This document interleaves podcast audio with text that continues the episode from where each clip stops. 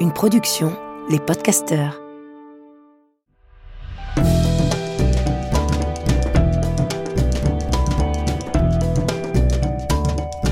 Histoire de mode. Histoire de mode. Histoire de mode. Histoire de mode.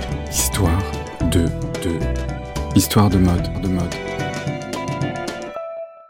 Cette résistance des temps modernes.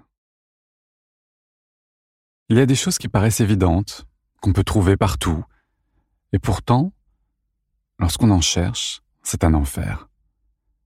Le jean en fait partie.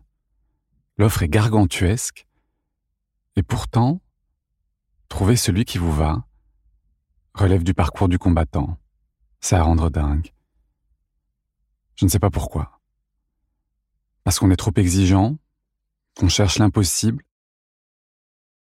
Peut-être qu'on cherche surtout à calquer des images de mode sur nos réalités et qu'elles sont bien souvent incompatibles. Quant au fond, on aspire bien souvent qu'à une seule chose.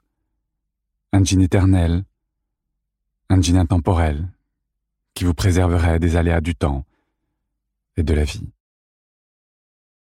Avec Antoine, on achetait nos jeans chez Agnès B. Parce que c'était là qu'on allait, qu'on passait notre temps, et parce qu'ils étaient simples. Ils ne nécessitaient aucun effort. Agnès B avait le sens de l'évidence, et on apportait ses jeans jusqu'à ce qu'ils tombent en lambeaux.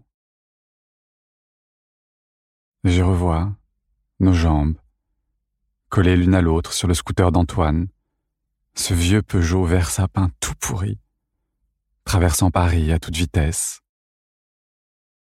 Nos deux jambes l'une sur l'autre au cinéma.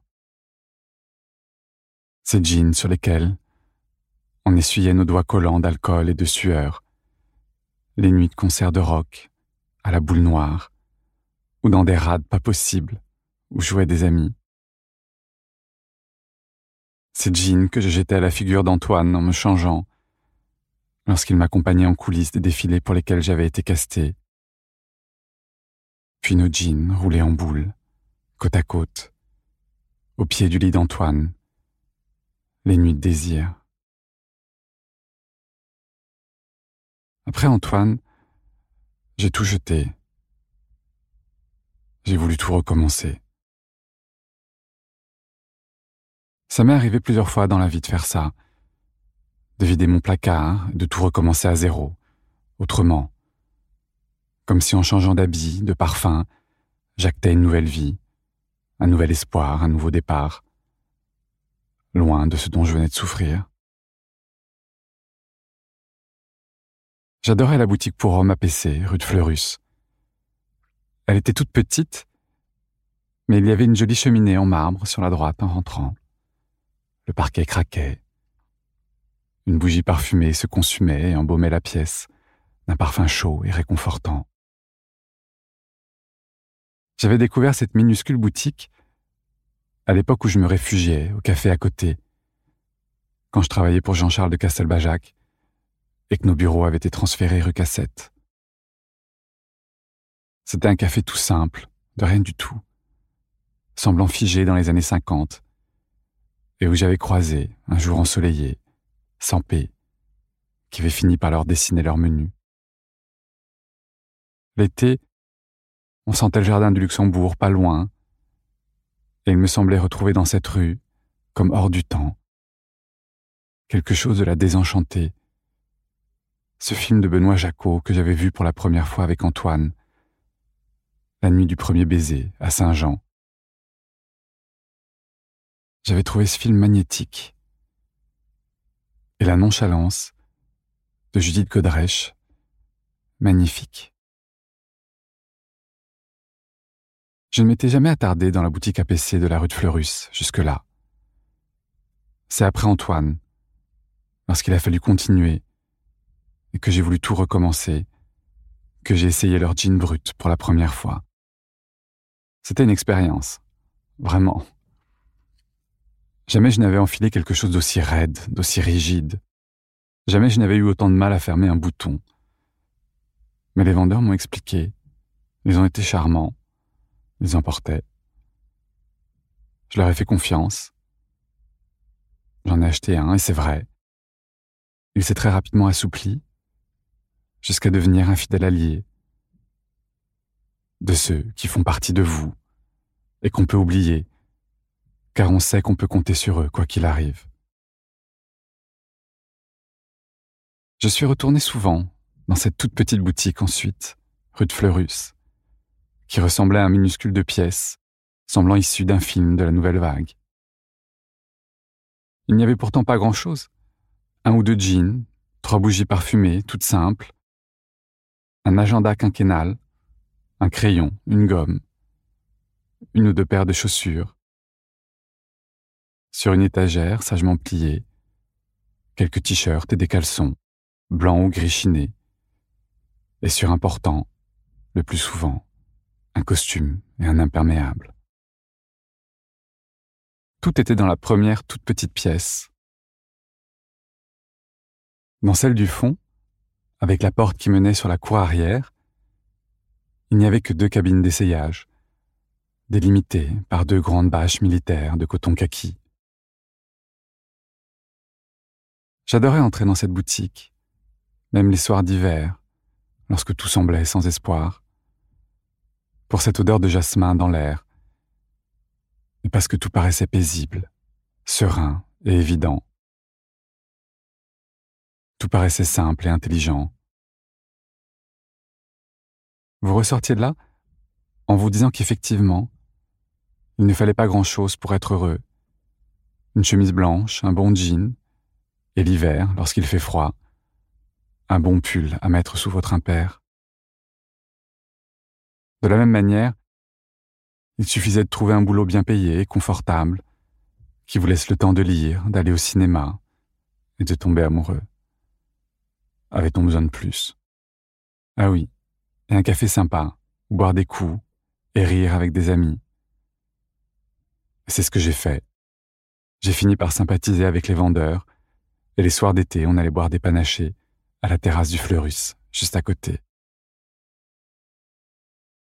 Cette simplicité me faisait du bien, m'allégeait, me libérait un instant de tous ces imbroglios dans lesquels je m'étais laissé empêtrer, mêlant Antoine, le travail, l'armée, Ariette. Cette espèce de brouillard épais qui avait recouvert ma vie et m'empêchait de distinguer une quelconque lueur d'espoir. Je ne sais plus qui ni comment, sans doute un vendeur. Mais quelqu'un m'a inscrit sur le fichier du catalogue de vente par correspondance APC, que j'ai commencé à recevoir deux fois par an. C'était absurde et inutile. Je n'habitais qu'à quelques stations de métro de la boutique. Mais j'ai adoré ces catalogues.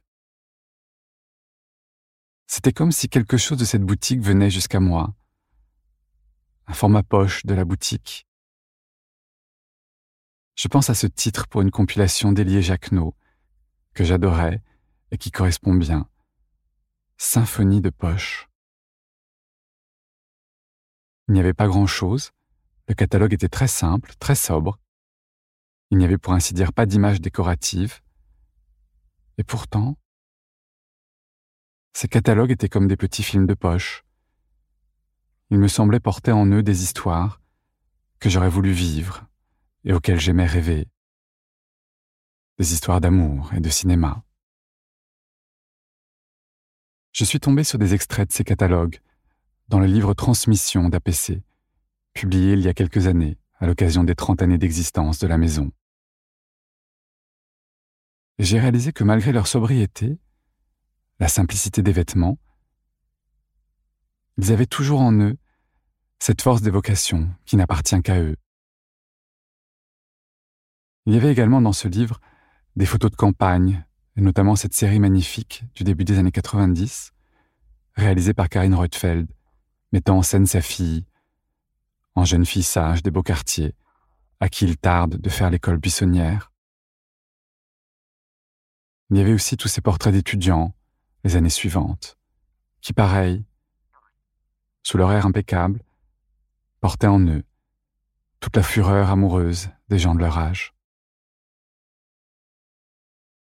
Alors que je croyais m'enfuir, courir, m'échapper, tout changer.